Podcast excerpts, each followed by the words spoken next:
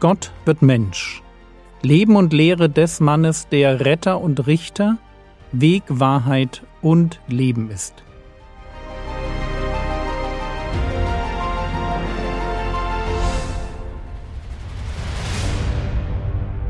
Episode 96 Die Liebe zur Finsternis.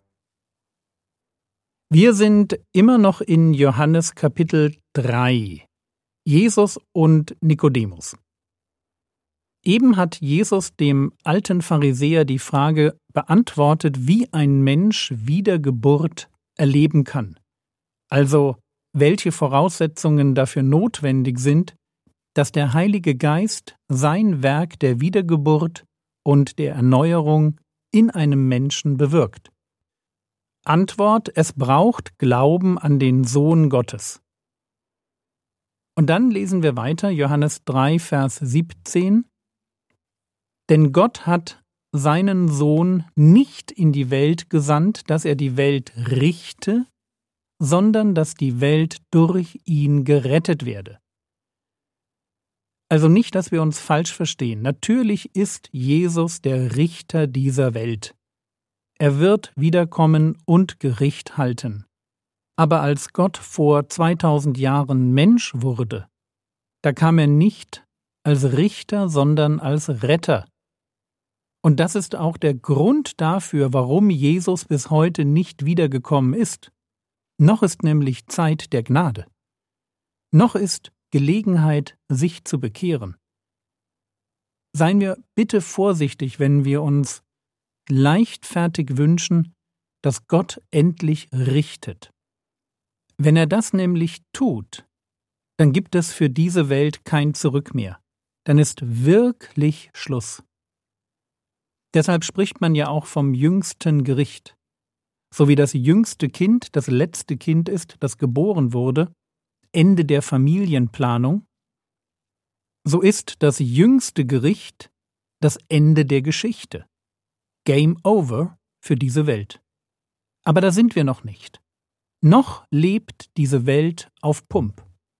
Es ist allein Gottes Geduld, die uns noch Zeit gibt. Sein Wunsch, dass alle, von denen er weiß, dass sie sich bekehren werden, zum Glauben finden. So wie Petrus es schreibt, 2. Petrus 3, Vers 9 Der Herr verzögert nicht die Verheißung, gemeint ist, seiner Wiederkunft, wie einige es für eine Verzögerung halten, sondern er ist langmütig euch gegenüber, da er nicht will, dass irgendwelche verloren gehen, sondern dass alle zur Buße kommen. Gott wünscht sich für jeden Menschen Rettung durch Glauben und damit ewiges Leben. Und deshalb erträgt er es, wenn Menschen schlecht von ihm reden, ihn ablehnen oder ihn für alles Leid in der Welt verantwortlich machen. Gott ist langmütig, er kann warten, auch wenn wir das oft nicht können.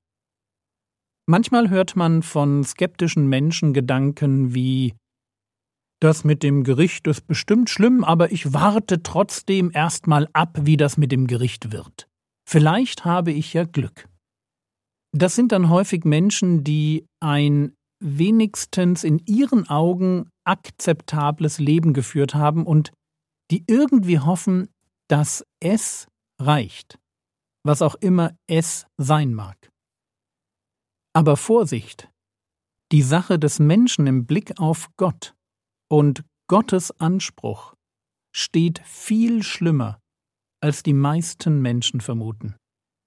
Aber hören wir Jesus. Johannes 3, Vers 18. Wer an ihn glaubt, wird nicht gerichtet.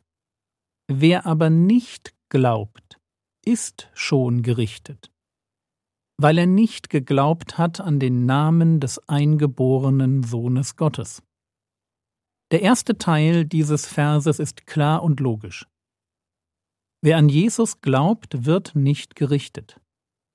Das ist unser Glück. Wo Glaube ist, da gibt es kein Gericht. Weil das Gericht bzw. die Bestrafung für unsere Sünden schon erledigt ist. Schließlich hat Jesus unsere Sünden getragen, für sie gelitten und bezahlt. Wer an Jesus glaubt, wird nicht gerichtet. Aber jetzt kommt es. Wer nicht glaubt, anscheinend gibt es nur zwei Gruppen, Gläubige und Ungläubige. Wer nicht glaubt, ist schon gerichtet. Als Mensch stehe ich vor Gott nicht auf neutralem Boden. In Krimiserien gilt die Unschuldsvermutung. In dubio pro reo. Im Zweifel für den Angeklagten. Bei Gott ist das anders. Er kennt uns nämlich durch und durch. Er weiß, wer wir sind und was wir getan haben. Es gibt kein in dubio, im Zweifel. Und deshalb gibt es vor Gott auch keine Unschuldigen. Und deshalb ist es eben nicht so, dass wir schuldlos sind bis zur Urteilsverkündung, sondern wir sind von Anfang an schuldig. Wir haben uns schuldig gemacht, weil wir nicht an Jesus geglaubt haben. Das Gericht ist bereits gesprochen. Es geht im jüngsten Gericht also gar nicht in erster Linie darum, Menschen zu verurteilen, es geht eigentlich nur noch darum, ein bereits bestehendes Urteil zu finalisieren. Wer ins jüngste Gericht kommt, der ist verloren, weil er nicht geglaubt hat an den Namen des eingeborenen Sohnes Gottes. Und ich weiß nicht, ob ihr bei dem Vers auch denkt, was ich denke. Ich frage mich sofort, was ist mit denen, die nie von dem Herrn Jesus gehört haben? Gehen die einfach verloren, weil sie dummerweise zur falschen Zeit am falschen Ort lebten? Irgendwie kann das nicht sein. Immerhin haben ja auch die Gläubigen des Alten Testaments nicht im wortwörtlichen Sinn an Jesus geglaubt. Und sie sind trotzdem Glaubenshelden und wir werden sie in der Ewigkeit wiedersehen. Aber was machen wir dann aus diesem Vers? Wer sind die, die nicht geglaubt haben an den Namen des eingeborenen Sohnes Gottes. Lesen wir weiter, weil ich glaube, dass die nächsten Verse die Frage lösen. Johannes 3, Vers 19. Dies aber ist das Gericht, dass das Licht in die Finsternis gekommen ist und die Menschen haben die Finsternis mehr geliebt als das Licht, denn ihre Werke waren böse. Johannes erklärt uns, worin das Gericht besteht. Besser vielleicht, wofür Gott Menschen richtet. Und wir merken, es geht Johannes mit dem, was er sagt, nicht um Menschen, die keine Ahnung haben, sondern um solche, die Licht hatten. Gottes Gericht macht sich fest an meiner Liebe zum Licht. Ich sage das gern nochmal, weil das für mich ein ganz wichtiger Gedanke ist. Gottes Gericht macht sich fest an meiner Liebe zum Licht. Wir denken meist, dass Gott Menschen für ihre bösen Werke richtet. Und irgendwie ist das auch nicht falsch. Aber es gibt ein Problem im Menschen, das noch gravierender ist als das Böse, das er tut. Es ist seine Liebe zur Finsternis. Wir sind Menschen, und ohne Sünde zu verharmlosen, man kann mit Paulus formulieren, wir sind unter die Sünde verkauft. Egal wie sehr wir uns anstrengen, wir werden Sünde nicht los. Sie steckt uns in den Gliedern, und zwar wortwörtlich. Sünde und mit ihr das Böse, das wir denken und tun, ist ein Problem, aber es ist nicht das Problem. Noch problematischer als unsere Sünde ist die Tatsache, dass wir unsere Sünde, das Finstere unseres Charakters, mehr lieben als das Licht. Johannes hat mit seiner Aussage die Menschen vor Augen, die das Licht kennen und sich dann für die Finsternis entscheiden. Und wenn Johannes von Licht redet, dann hat er natürlich zuerst einmal Jesus im Sinn. Jesus ist das Licht, das in die Welt gekommen ist. Johannes beschreibt uns hier also Menschen, die genug über Jesus wissen, um sich an ihm stoßen zu können und ihn abzulehnen. Warum tun sie das? weil sie sich nicht ändern wollen.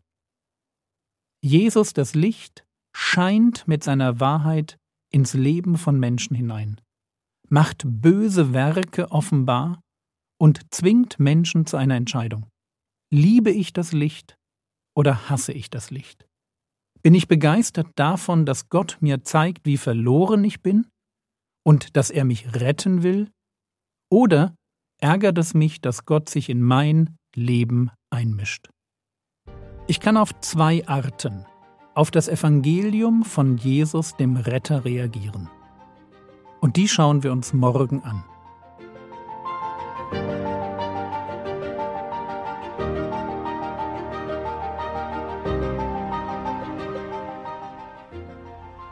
Was könntest du jetzt tun? Du könntest darüber nachdenken, was der Gedanke, dass Menschen durch ihr Verhalten schon gerichtet sind, was dieser Gedanke mit deinem Denken über das jüngste Gericht anstellt. Das war's für heute. Falls du die letzten Wochen beim Podcast Special mitgemacht hast und tatsächlich Bibelverse auswendig gelernt hast, vielen Dank für deinen Mut.